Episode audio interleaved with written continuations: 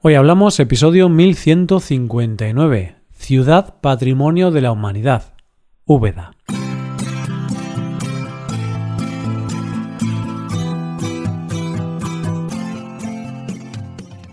Bienvenido a Hoy Hablamos, el podcast para aprender español cada día. Publicamos nuestro podcast de lunes a viernes. Puedes ver la transcripción, las explicaciones y los ejercicios de este episodio en nuestra web ese contenido solo está disponible para suscriptores. Hazte suscriptor premium en hoyhablamos.com. Buenas oyente, ¿qué tal? Se dice que el síndrome de Stendhal es un síndrome que hace que tu cuerpo se sienta mal, que se eleve tu ritmo cardíaco, que tengas vértigo e incluso alucinaciones cuando estás expuesto a una sobredosis de belleza. Este síndrome lo asociamos normalmente a ciudades de muchos monumentos, como puede ser Florencia. Pero te aseguro que si vas a la ciudad de la que vamos a hablar hoy, debes tener cuidado con este síndrome, porque tiene tantos bellos monumentos que llega un momento que necesitas parar. Hoy hablamos de Úbeda.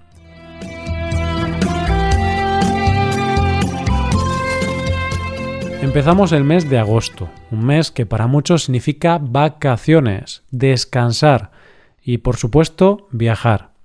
Yo mismo me encuentro de viaje ahora mismo. Mientras escuchas este episodio, pues me he ido a pasar unos días a Menorca. En verano hay muchas personas que viajan a sitios ya conocidos.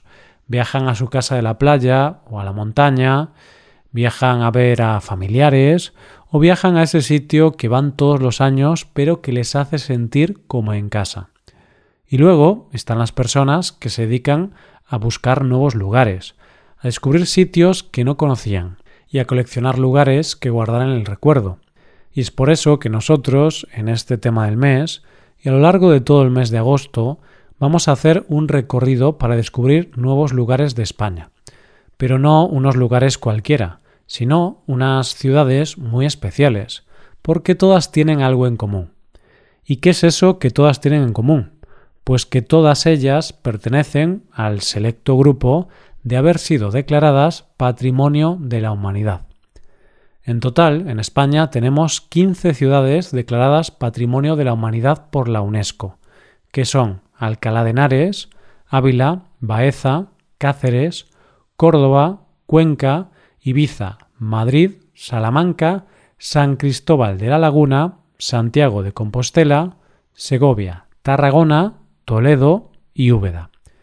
Y aunque en estos episodios vamos a hablar solo de ciudades, no está de más decir que España es el tercer país del mundo con más lugares, entre cultura, naturaleza o mixtos, declarados Patrimonio de la Humanidad, con nada más y nada menos que 48 lugares. Y ya como curiosidad, te diré que Castilla y León es la región del mundo con más bienes culturales en esta lista, con un total de 8. Y Córdoba, la ciudad con más de estas distinciones, con 4. Es importante saber que esta lista de los patrimonios de la humanidad no es que las personas que conforman el comité hagan una lista, la publiquen y ahí se queda la cosa. No, lo primero de todo es que no cualquier ciudad entra en esta lista, sino que el comité tiene una serie de criterios que los lugares tienen que cumplir. Pero básicamente se podría resumir en que tienen que tener una importancia cultural excepcional para la herencia común de la humanidad. Además, otra de las cosas importantes de esta lista es que al entrar en la lista lo que se pretende es preservar y ayudar a la conservación de estos lugares que, como hemos dicho, tienen tanto valor para la historia de la humanidad. Y una vez que tenemos claro qué significa estar en esta lista, vamos con la primera de las ciudades españolas de esta lista que vamos a conocer. Y para ello nos vamos al sur, y más concretamente a la provincia de Jaén, para conocer una de las ciudades más bonitas de nuestro país, Úbeda. Esta ciudad es una joya, una pequeña joya escondida en medio de inmensos campos de olivos. Y si no vas buscándola y te la encuentras por casualidad, es como cuando te das cuenta de que te quedaba una onza de chocolate cuando creías que ya no te quedaba. Una agradable sorpresa. Úbeda es una ciudad de unos 35.000 habitantes y con una superficie de unos 500 kilómetros cuadrados, que fue declarada Patrimonio de la Humanidad junto a su ciudad vecina, Baeza, en 2003. Su ubicación es importante, no solo para que tú, oyente, puedas visitarla, sino porque históricamente ha tenido mucha importancia. Y es que se encuentra en el centro mismo de la provincia, pero es que además está como en un cruce de caminos que une norte y sur, este y oeste. Se encuentra encima de una colina de una comarca llamada La Loma, y desde esta maravillosa ciudad las vistas son impresionantes. Desde la ciudad puedes ver la impresionante Sierra Mágina, el Valle del Guadalquivir y esa inmensidad de olivos que pueden hacerte sentir un poco de vértigo al no ser capaz de ver el fin. En Úbeda han dejado su huella muchas culturas a lo largo de la historia, y aunque ahora veremos un poco de su historia y quién la fundó, por si algo es conocida Úbeda es por sus innumerables monumentos que datan de la época renacentista. De hecho, es conocida como la ciudad del Renacimiento andaluz. Pero por ponerla un poco en contexto, te diré que aunque hubo asentamientos anteriores, según cuenta la leyenda, la ciudad fue fundada por un descendiente de Noé llamado Tubal. Sin embargo, la realidad es que la ciudad fue fundada por Abderramán II en torno al siglo IX, que la llamó Madinat Ubadat al-Arab, o lo que es lo mismo, Úbeda de los árabes y se convirtió en una de las ciudades más importantes del Al-Ándalus.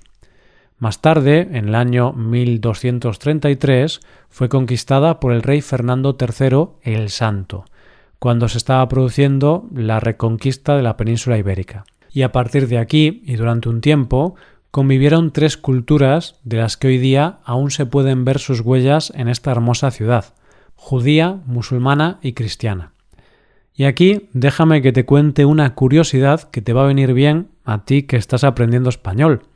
Hay una expresión en español muy usada que es irse por los cerros de Úbeda, que usamos cuando alguien se dispersa mucho o cuando intentas explicar una cosa y te empiezas a dispersar y no explicas las cosas bien, cuando no te centras en la cosa concreta que querías decir. Pues bien, te voy a contar que esta expresión viene precisamente de esta época y de este rey, más concretamente de un capitán de este rey, y que se produjo en una batalla con los árabes, en la que el capitán no apareció hasta que terminó la batalla. Fernando III le preguntó dónde había estado, y éste le dijo que por los cerros de Úbeda. o lo que es lo mismo, que se había escaqueado un poco, porque no había estado en la batalla. Úbeda es arte y monumentos renacentistas por los cuatro costados, y sin duda uno de los ejemplos de lo grandiosa que es esta ciudad es la Plaza Vázquez de Molina, que a ella sola ya le valía la distinción de Patrimonio de la Humanidad. Y es que no te exagero, oyente, porque es una plaza en la que todo lo que hay en ella es un monumento, ya que acoge en su seno el antiguo Pósito, la cárcel del obispo, el Palacio Vázquez de Molina, el Palacio del Deán Ortega, la Sacra Capilla del Salvador o la Basílica de Santa María de los Reales Alcázares. La Sacra Capilla del Salvador es uno de los monumentos más fascinantes de toda la ciudad de Úbeda y el de más fama de la ciudad. Esta capilla va asociada a dos nombres propios fundamentales en la historia de Úbeda y en el hecho de que sea una joya del Renacimiento. Uno de estos nombres es el de Francisco de los Cobos y Molina, que fue el secretario de Estado de Carlos I. Y es que Francisco fue un hombre que realmente no sabía mucho de arte, pero era un mecenas y quería llevar el arte renacentista de Italia a Úbeda y dejar su impronta en toda la ciudad para no ser olvidado y como muestra de su poder. Y esta capilla se construyó por orden suya en 1536 y de hecho se convirtió en la primera capilla funeraria de la península ibérica. Él la mandó construir como panteón para él y su familia. El otro nombre sin el que no se podría entender la historia monumental de Úbeda es Andrés de Vandelvira, el arquitecto que terminó este edificio y que es el responsable de los monumentos más emblemáticos de la ciudad. Y otra de las grandes joyas de Úbeda lleva su nombre escrito en las paredes, y estamos hablando del Hospital de Santiago. Es un monumento tan impresionante que se le conoce como el Escorial Andaluz.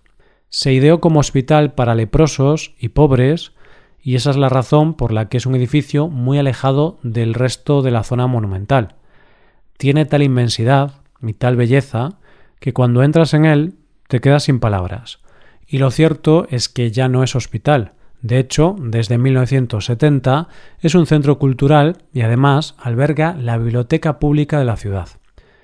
Para contarte todo lo que hay que ver en Úbeda no tendría tiempo suficiente en varios episodios, pero déjame que te diga que es muy interesante visitar la Sinagoga del Agua, una sinagoga judía que parece ser anterior al siglo XV, que está muy bien conservada y que fíjate cómo son las cosas porque se descubrió por casualidad al hacer unas obras. Úbeda es mucho más, pero una vez que hayas visto todo el esplendor de sus monumentos, sigue la línea de la muralla y sube algunos de los torreones que se conservan, y simplemente quédate en silencio y mira a tu alrededor, porque en ese momento entenderás lo majestuosa que es esa ciudad. Pasea por sus calles, siéntate a comer en uno de sus bares, prueba ese oro líquido, que es el aceite de oliva, y si puedes, lee algún libro de Muñoz Molina o escucha una canción de Joaquín Sabina, dos de sus hijos pródigos. Y es que Úbeda es esa ciudad que tiene algo que hace que siempre quieras volver. Esto es todo. Espero que os haya gustado el episodio y espero que haya sido de interés. Muchas gracias por escucharnos. Por último, te recuerdo que puedes hacerte suscriptor premium para ver la transcripción, los ejercicios y explicaciones de este episodio. Para ver este contenido tienes que ser suscriptor. Hazte suscriptor premium en nuestra web hoyhablamos.com. De esta forma también apoyarás este contenido y permitirás que sigamos produciendo este podcast. Nos vemos mañana con un nuevo episodio. Muchas gracias por todo. Pasa un buen día. Hasta mañana.